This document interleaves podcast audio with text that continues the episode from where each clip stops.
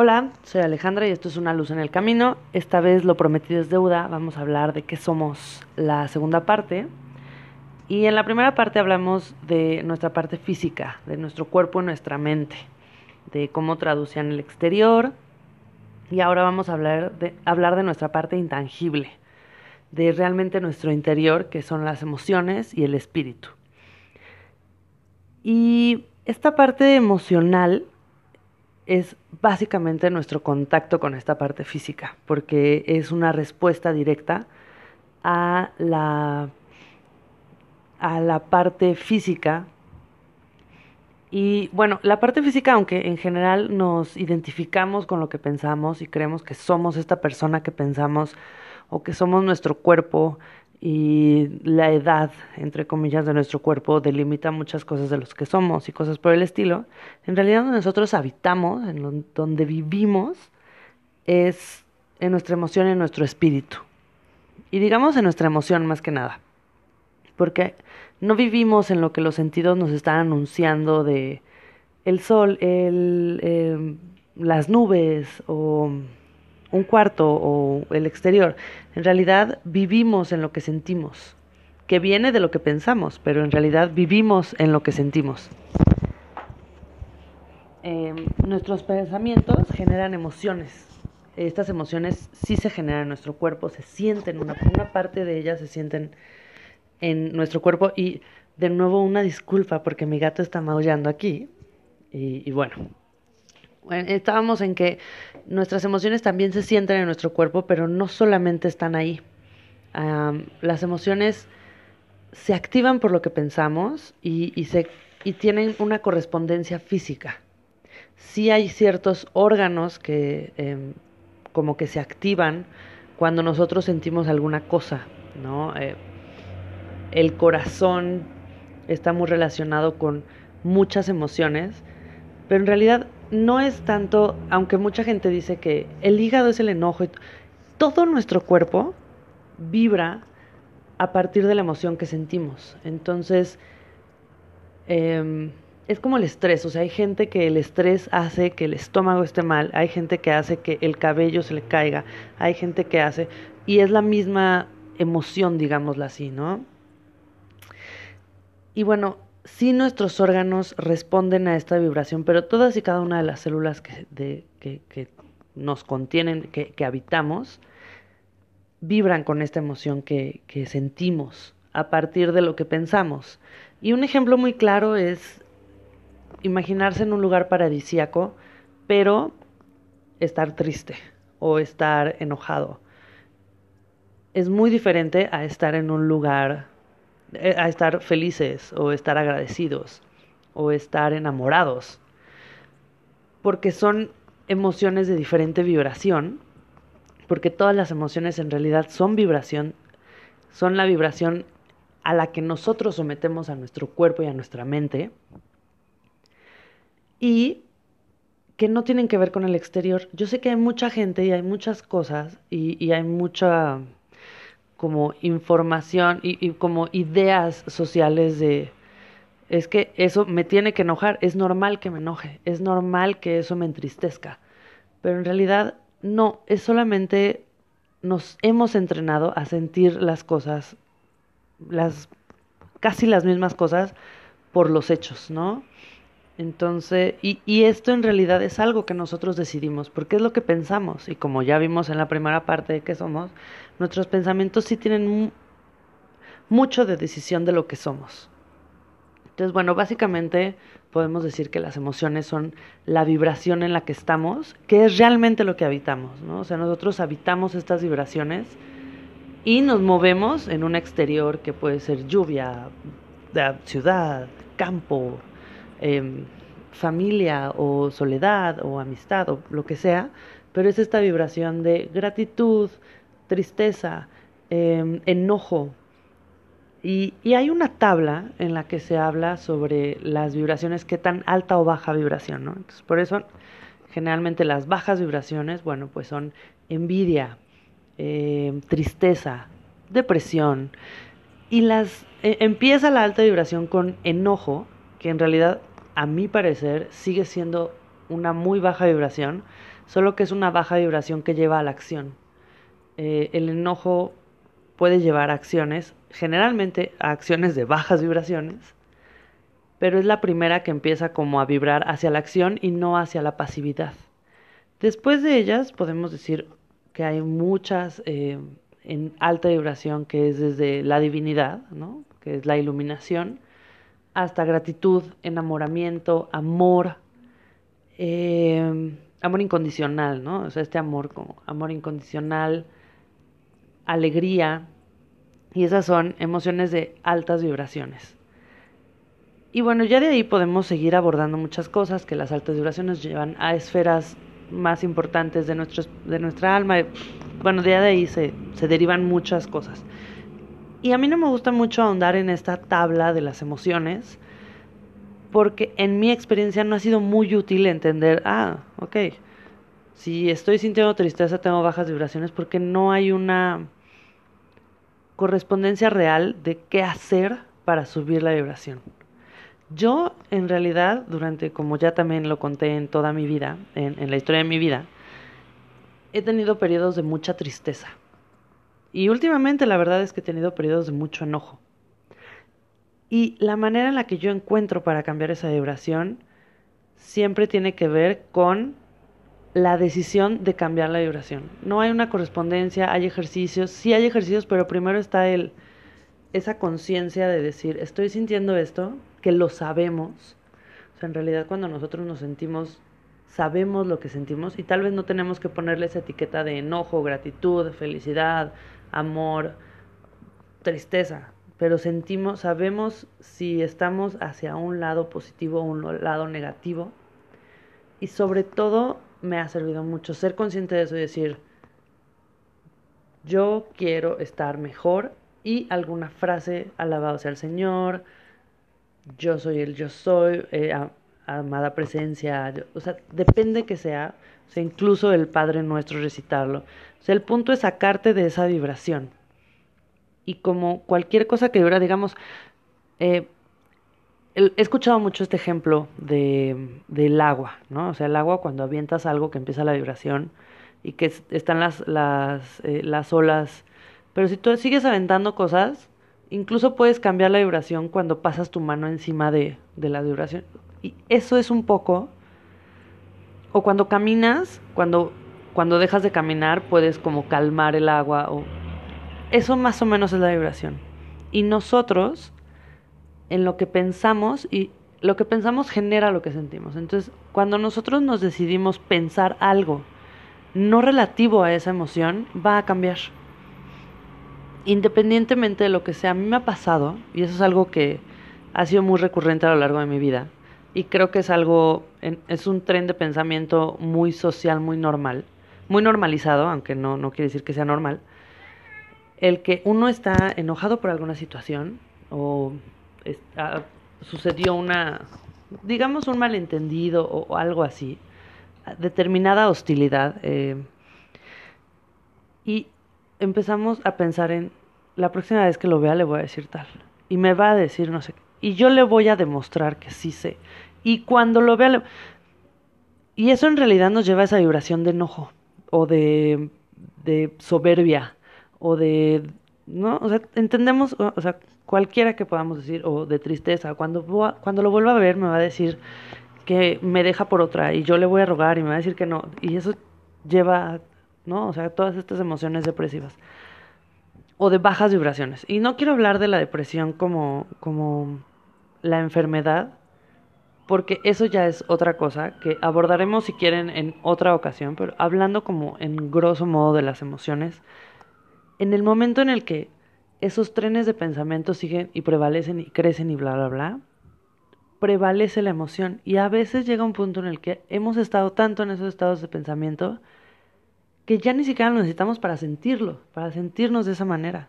Y ver a esa persona y sentir eso, aunque no esté sucediendo lo que pensamos, porque ya nos entrenamos a responder de esa manera, a esas determinadas situaciones. Y a mí lo único que me ha servido es asumir esa eh, emoción y cambiar ese tren de pensamiento. conscientemente es algo que la práctica sea el maestro, pero que básicamente tenemos que entender que en nuestra mano, en nuestra decisión, está el pensamiento y eso lleva a la emoción. Entonces nosotros, y, y también podemos en un punto hackear a nuestra mente. Yo siempre que escucho esta canción me siento bien, la voy a poner. Yo siempre que voy a ese lugar, yo siempre que en general no es bueno tener los impulsos hacia afuera, es mejor entender esos que tenemos esa posibilidad de cambiar con una canción, con cosas muy sutiles y ejercitarlo y saber que está en nosotros, no es el exterior, no es esa canción que está súper padre y la amo, o ese lugar que es maravilloso y es un punto cósmico, o siempre los viernes, porque entonces siempre estamos respondiendo al exterior. El punto es saber que esas cosas nosotros se las atribuimos y se las podemos atribuir a cualquier cosa. Podemos decir, siempre que yo me siento, me siento bien. Y atribuírsela y entonces siempre que uno se siente, se va a sentir bien o cuando se pare o cuando determinada cosa, ¿no? Pero sobre todo hay que entender muy bien esta relación entre nuestra parte física de la mente y la intangible. Por eso la mente es una herramienta maravillosa que hay que tener con o sea, muy presente, muy consciente, decir, ah, no, no es que yo quiero irme por este camino. Yo quiero estar, en lugar de estar pensando eso que me choca y que pongámosle el nombre que queramos, es que mi jefe, es que mi primo, es que no importa, siempre es importante saber que aunque lo hayamos hecho por mucho tiempo, siempre podemos empezar de nuevo y la mente está a nuestro servicio, no nosotros a su servicio. Y las emociones, en realidad sí son ese lugar que habitamos porque es esa vibración que nos mantiene vivos, ¿no? O sea, que nos hace sentir la vida. Y bueno, aquí es donde llega la segunda parte de nuestra parte intangible, que es el espíritu. El espíritu muchas civilizaciones lo han llamado de muchísimas maneras y hay quien le llama el Dios en nosotros, el yo soy, lo que nos mantiene vivos, la naturaleza en nosotros, la conexión a la fuente. Hay n cantidad de maneras de verlo, pero la manera en la que podemos entender, a mi parecer yo lo entendí muy bien, independientemente de cualquier religiosidad que se la podamos atribuir o em, filiación que le atribuyamos, es el espíritu es eso que siente, eso que piensa. Todos podemos decir, por ejemplo, yo soy Alejandra y puedo contar mi historia y puedo decir, yo soy una mujer mexicana de... Pero en realidad eso yo sé que hay alguien atrás, que hay alguien adentro que es Alejandra, que le da como la vida a Alejandra, que la mantiene, digamos, que, que la soporta. En, en un, no, no que me soporten porque qué horror, sino que me soportan como en peso, ¿no? Entonces, me mantén, que mantiene esta como, digamos, fachada de lo que se supone es Alejandra. ¿O quién siente? No siente Alejandra, porque Alejandra es, una, es un pensamiento, es una construcción que yo hice. Mm, tampoco son los órganos, mis órganos vitales, que también lo sienten, pero que es algo más. ¿Quién lo siente? ¿Quién lo hace posible? Ese es el espíritu. Y en, en una película lo, lo ponen muy bien. Eh, que no me acuerdo cómo es, pero que si Dios, o sea, que si hay un juego de fútbol entre Dios y el diablo, hay alguien que es el estadio de fútbol, o sea, hay algo que es el estadio de fútbol, hay algo que es la pelota, hay algo que es el sol, hay algo que... Eso es más o menos lo que es nuestro espíritu. O sea, nuestro pensamiento, nuestros órganos, mis manos, lo que sentimos, sí, pero hay alguien que lo siente, hay alguien que lo vive, hay alguien que habita el cuerpo. Y ese es el espíritu. Y esa es la parte en la que todos somos iguales. Cualquier cosa viva, cualquier ser, cualquier cosa que sea, cualquier cosa natural, es espíritu también. Y es igual el que tiene mi gato al que tengo yo, el que tiene el planeta, al que tiene mi gato, al que tengo yo, al que ¿no? En, ese sentido es en el punto en el que dice que todos somos iguales y que todos somos incluso hijos del Señor. el Espíritu es esa divinidad de, de la vida y eso también muy innombrable. O sea, porque puedo explicarlo, pero en realidad no logra como englobar todo lo que el espíritu es. Pero bueno, básicamente es como ese que piensa, que siente, porque mis pensamientos no son solo las conexiones de las neuronas, ni lo que siento es mi sistema nervioso. Es eso más que da la vida. Es el ser o la vida. Y bueno, como para puntualizar y para ya terminar este tema de qué somos, me gusta como ordenarlo así y me parece que es increíble verlo así. Nuestro cuerpo es lo que habitamos, lo que pensamos, lo que traducimos del exterior, lo que sentimos, lo que nos hace vibrar y el espíritu es lo que hace que todo esto sea posible. creo que es una, o sea, me siento hasta orgullosa de esa frase, tal vez no es mía, pero bueno, eh, ah, en este momento me la atribuyo. Y pues sí, eso es lo que, esta parte intangible de lo que somos. Y como para terminar también eh, esta idea de qué somos, ya sea la parte física, bueno, tangible y nuestra parte intangible, ¿por qué es importante saberlo? Porque también entender lo que somos, lo que vivimos, lo que vibramos, lo que habitamos, nos da el conocimiento sobre nosotros.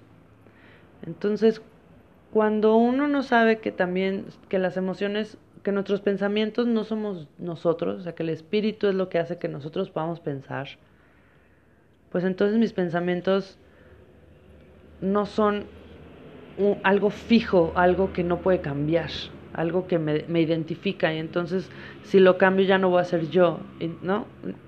Es importante conocer todas las aristas de lo que somos, porque también es importante saber que somos todo. Ni hay que privilegiar nuestro, nuestro interés en el espíritu y olvidar al cuerpo, porque es nuestra parte más física, nuestra parte, digamos, menos trascendente, porque al fin y al cabo el cuerpo va a morir y todo el tiempo estamos muriendo, hay células que mueren y el espíritu nunca muere porque es esa parte del todo. Ay, perdónenme. Pero es también algo que habitamos y también es algo disfrutable y también es algo que nos permite experienciar la vida y hacer experimentos de y si ahora soy y si mañana no y si no hay que olvidar y hay que también tener mantener ese equilibrio importante entre no somos nada más físicos, no somos nada más intangibles, somos esta maravilla que es lo intangible siendo tangible. Esto es algo maravilloso. Y lo estamos viviendo todo el tiempo. Entonces es algo de lo que tendríamos que estar orgullosos, agradecidos y cuidarnos y, y querernos y, y comer bien, consumir lo que escuchamos, vemos, leemos de calidad, que sea para bien, que no sean cosas desagradables, sentir esta gratitud, pero bueno, básicamente ya me estoy yendo. Ah, ya hasta me dieron hasta ganas de llorar, porque a veces me dan estas ganas de llorar, pero bueno, básicamente eso es lo que somos. Es importante tener este equilibrio y sobre todo es importante saber estas partes para siempre tener este equilibrio. Si nosotros solo pensamos que somos el cuerpo, y lo que pensamos, pues está completamente desnivelada la balanza hacia solamente lo físico y lo que podemos traducir del exterior. Y se nos van entre las manos un buen de cosas que implican lo que sentimos y el espíritu que nos une al todo, ¿no? Y bueno, así dejamos este tema. Nos escuchamos en unos días. Espero estén muy bien. Si quieren dejar algún tema, comentario, lo que sea, recuerden que estamos en Instagram, en luz en punto el camino. Y bueno, creo que aquí también pueden dejar mensajes, pueden escucharme donde sea. También tengo el mail que es eh, luz en el camino punto yo soy, una luz en el camino punto yo soy arroba gmail punto com. Y bueno, adiós, bye.